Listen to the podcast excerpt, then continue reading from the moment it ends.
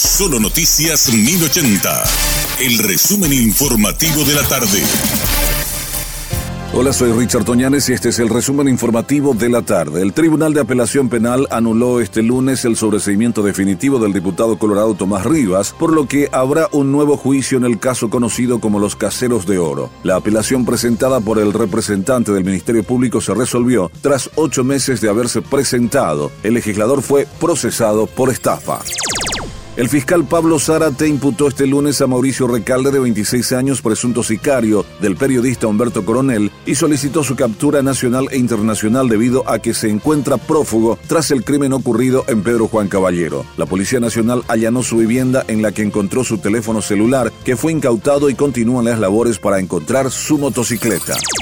La Corte Suprema de Justicia suspendió la matrícula de la abogada Emma González Ramos, defensora del clan González Daer, por sospechas de ser parte del esquema de denuncias falsas que llevaron a la justicia a condenar a Ramón González Daer y su hijo Fernando González Carcallo. El Consejo de Superintendencia le abrió un sumario disciplinario y mientras se resuelve el caso, la abogada queda suspendida en sus funciones de profesional del derecho. El ingeniero Félix Sosa, presidente de la ANDE, habló con Radio Monumental sobre el descuento automático del 25% en las facturas desde este mes de septiembre y hasta diciembre de este año.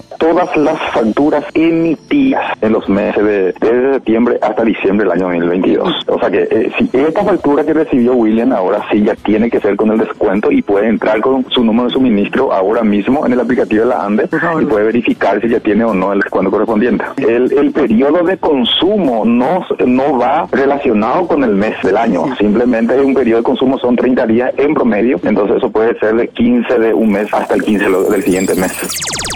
El Instituto Forestal Nacional Infona suspendió la autorización de permisos de quema en todo el territorio nacional hasta el 31 de diciembre de este año, al observarse condiciones climáticas adversas y ante ocurrencia de incendios forestales. Cristina Goraleski, titular de la institución, dio detalles de la reglamentación. Por eso también que nosotros, una vez que fue reglamentada la ley de manejo integral de fuego, sacamos esta resolución para justamente suspender la emisión de cualquier permiso de quemas prescrita una cuestión normativa y administrativa también que lo tenemos que hacer y a la par seguimos trabajando con todos nuestros sistemas de monitoreo. Ahora pueden fijarse en las redes del Infona, estamos tratando de llegar a todo el país realmente.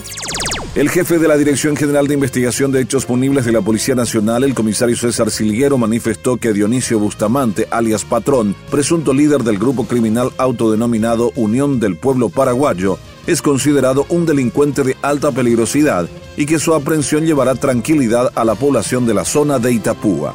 Bustamante está acusado de cometer un montón de hechos delictivos, entre ellos robo, rapto, homicidio y abigeato, principalmente en la zona de San Pedro del Paraná, en el sur del país.